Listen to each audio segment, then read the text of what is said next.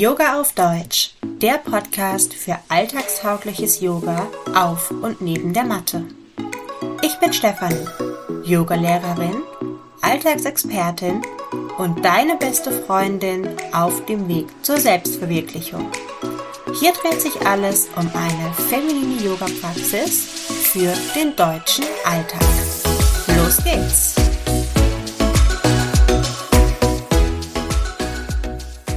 Hallo, schön, dass du wieder mit dabei bist. Heute soll es um drei Arten gehen, wie mir Yoga bei meiner Selbstverwirklichung geholfen hat. Ich würde sagen, wir schnacken gar nicht lange drum herum und fangen direkt an. Punkt Nummer eins, es hat mir ganz stark geholfen durch das Selbststudium. Man soll sich nämlich ganz, ganz arg mit sich selbst befassen und ich habe das noch mehr zum Anreiz der Persönlichkeitsentwicklung genutzt. Ich habe also mich, meine Gedanken und meine Verhaltensweisen besonders hinterfragt oder noch stärker hinterfragt, besser gesagt.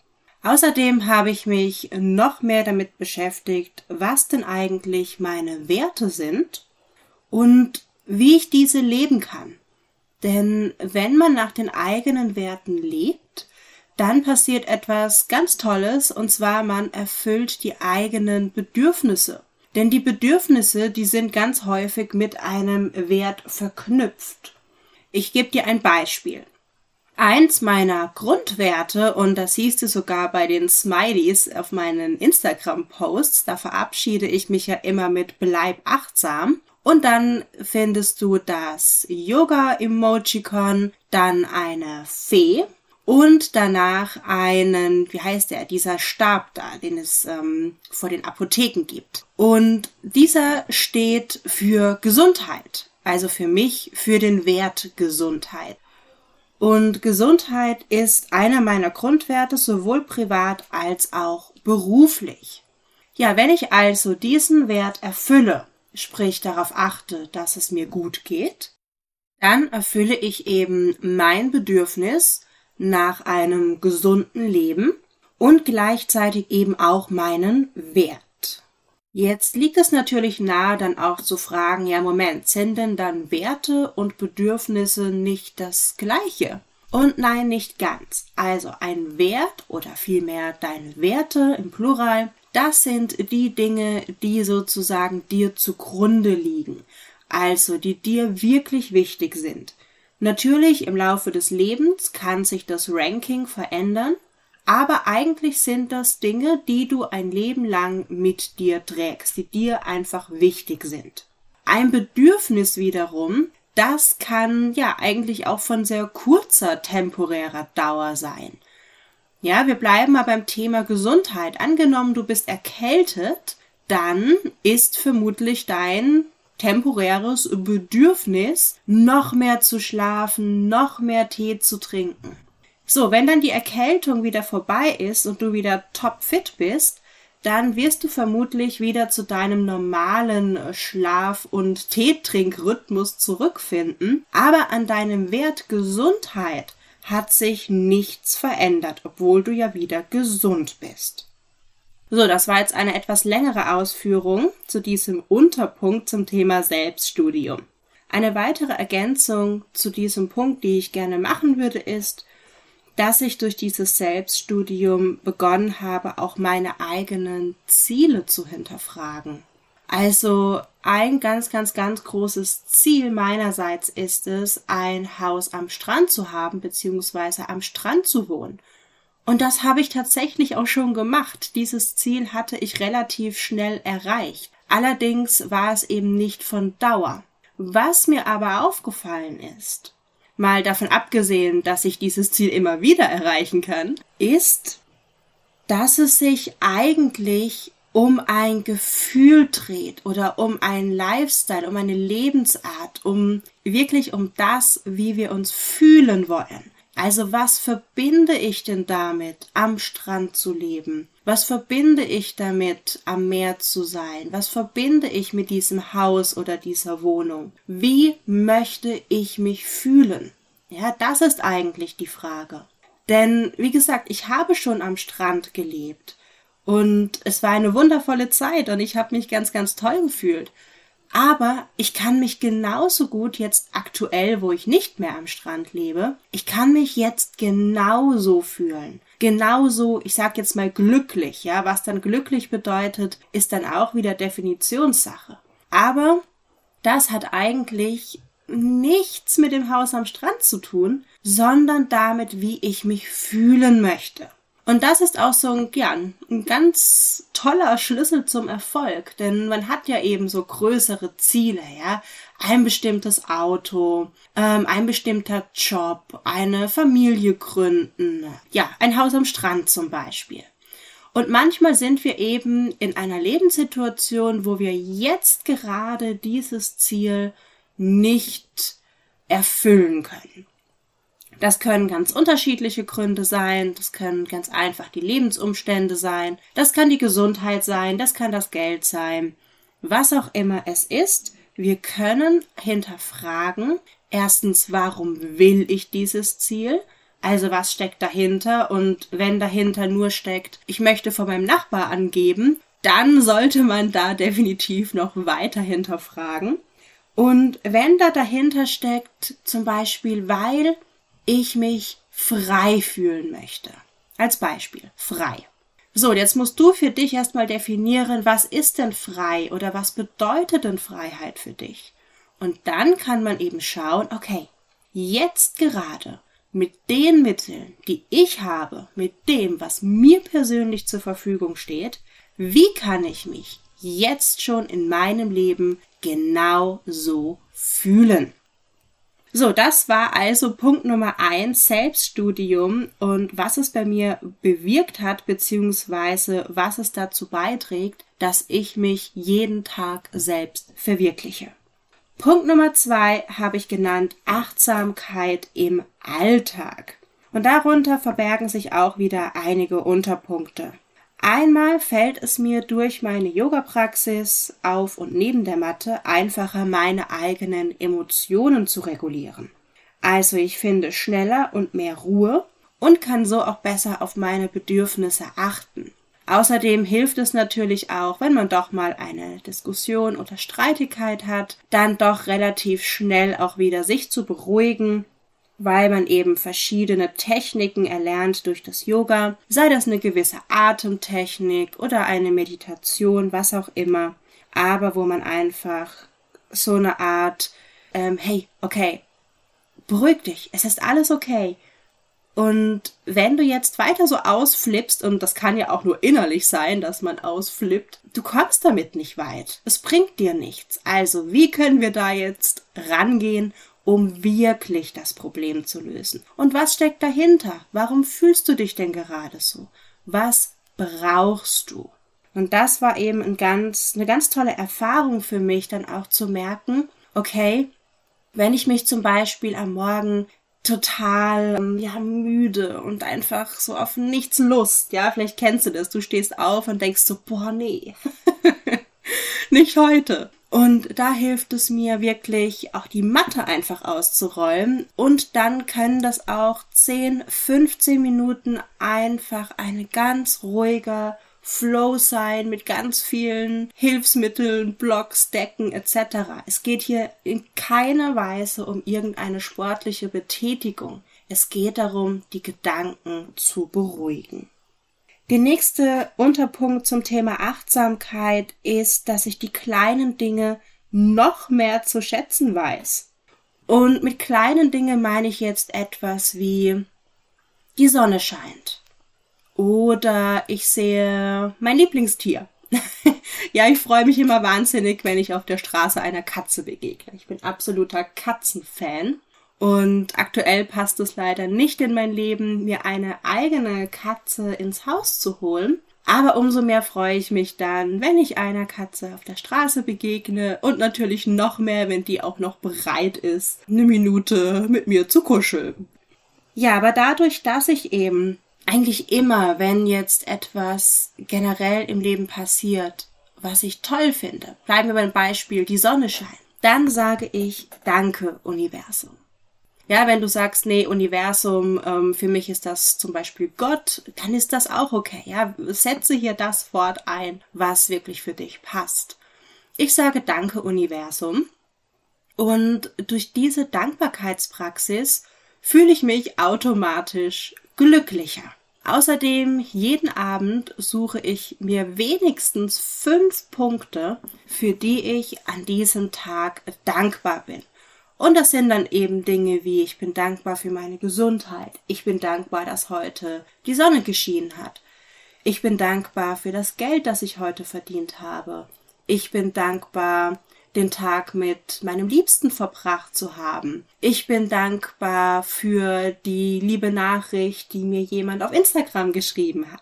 Ja, das können also kleine und auch große Dinge sein, aber Dankbarkeit fördert automatisch dass wir uns glücklicher fühlen. Und diese Dankbarkeit eben auch für die sozusagen kleinen Dinge des Lebens, für die Natur, für das, was eigentlich immer da ist. Dazu hat mich auch nochmal das Yoga mehr gebracht. Also das auch wirklich noch besser und ja, einfach achtsamer wahrzunehmen. Und der nächste Unterpunkt ist mein persönlicher Weg, meine persönliche Selbstverwirklichung, mein Purpose ist es, anderen Frauen zu helfen.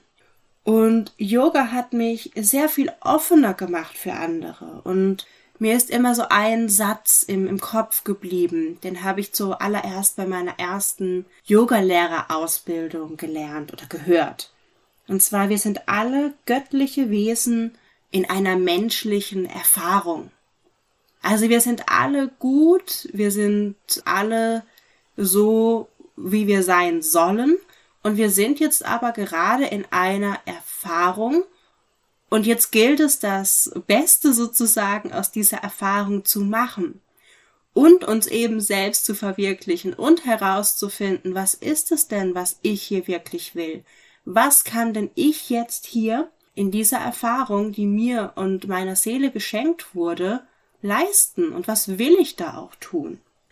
Und weil ich diese Frage eben für mich beantwortet habe, einerseits habe ich meine Berufung gefunden, aber andererseits macht es mich eben auch offener für andere Menschen, weil es jetzt für mich einfacher ist zu sagen, okay, Mensch XYZ ähm, reagiert jetzt gerade vielleicht aus meiner Sicht unangebracht, komisch, aggressiv, was auch immer es ist. Aber er oder sie ist gerade in seiner menschlichen Erfahrung und in diesem einen Moment sieht er sie gerade keinen anderen Ausweg.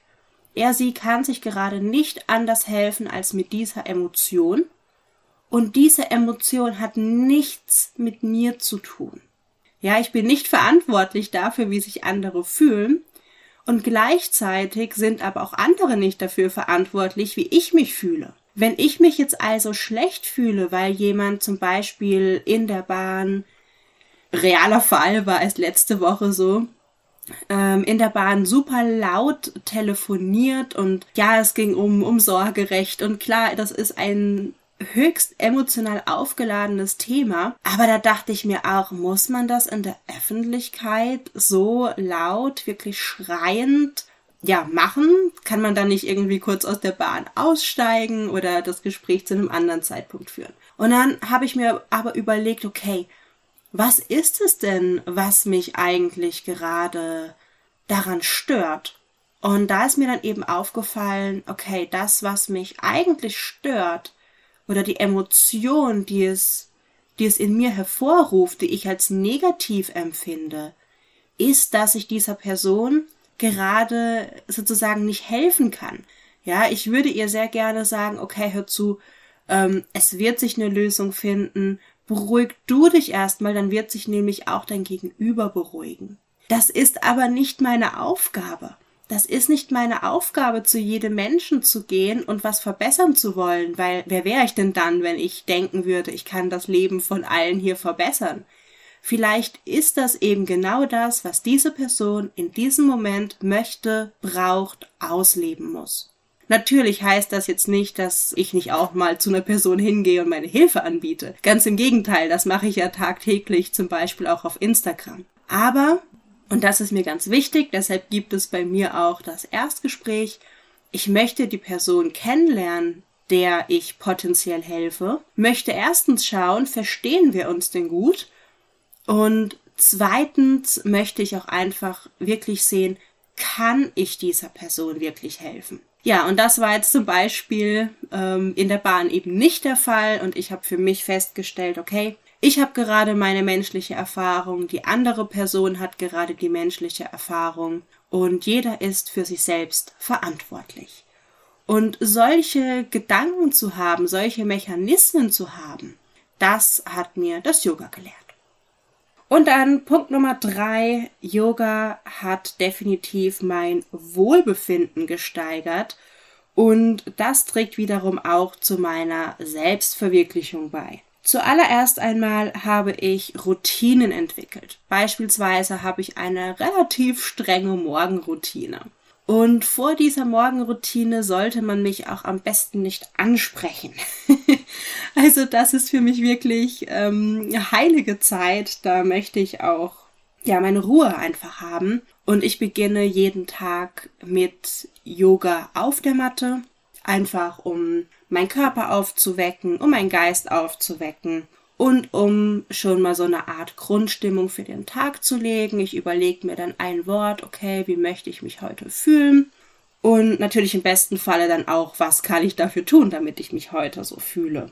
Die Yoga-Praxis auf der Matte auf den Morgen zu verlegen, das ist eben etwas, das sozusagen empfohlen wird, eben genau aus den Gründen, die ich gerade genannt habe. Also das habe ich dann auch erst durch meine Yoga-Praxis, durch meine Yoga-Ausbildung gelernt, habe das für mich ausprobiert und für mich persönlich passt das wunderbar. Wenn du jetzt sagst, nee, für mich passt das besser am Abend, dann ist das natürlich auch vollkommen in Ordnung. Ich spreche jetzt hier ja ausschließlich von mir. Genau, das nächste ist dann das Essen. Also mich selbst zu verwirklichen, wie gesagt, hängt auch viel mit dem Thema Gesundheit zusammen, einer meiner Grundwerte. Und da spielt natürlich das Essen eine große Rolle. Glücklicherweise hatte ich noch nie ein Problem damit, gesund zu essen, wenn wir jetzt von den Lebensmitteln ausgehen. Allerdings, wenn du die letzte Podcast-Folge gehört hast, weißt du, dass ich als Teenager Anorexie hatte. Und das ist natürlich auch keine gesunde Ernährungsweise. Und heute ja, fällt es mir manchmal immer noch schwer, zum Beispiel zu frühstücken. Aber durch meine Yoga-Erfahrung und auch durch ein bisschen Wissen, das ich im Bereich Ayurveda habe und auch mir nicht nur angeeignet habe, sondern wo ich mich auch habe beraten lassen von einer ganz tollen Ayurveda-Beraterin, habe ich begonnen, morgens ein warmes Frühstück zu essen. Ich bin immer noch kein wahnsinnig großer Frühstücksfan, aber ich merke, dass es mir wirklich gut tut.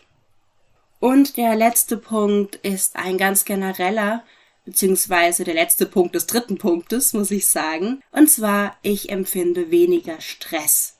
Und wenn ich daran denke, mich selbst zu verwirklichen, dann geht es eben auch ganz stark darum, ein Leben zu haben, von dem ich keinen Urlaub brauche. Und da gehört es dann natürlich auch dazu, so wenig Stress wie möglich zu haben. Und das habe ich wirklich zu einem ganz, ganz, ganz großen Teil dem Yoga zu verdanken. Ich hoffe, diese ja etwas längere Ausführung war für dich auch hilfreich und du konntest ein paar Ideen für dich mitnehmen. Wenn du jetzt sagst, das will ich auch, ich möchte auch mein Leben darauf basierend aufbauen, dass ich mich selbst verwirkliche, und wenn du denkst, ja, Yoga klingt nach einer guten Idee oder du möchtest wissen, ob Yoga für dich eine gute Idee ist, dann buch dir ein kostenloses Kennenlerngespräch. Es ist unverbindlich. Und kleiner Geheimtipp, wenn du das bis Ende August 2022 machst, dann bekommst du auch noch das tolle Testimonial-Angebot. Und zwar in einem 1 zu 1 mit mir zusammenzuarbeiten ab 35 Euro.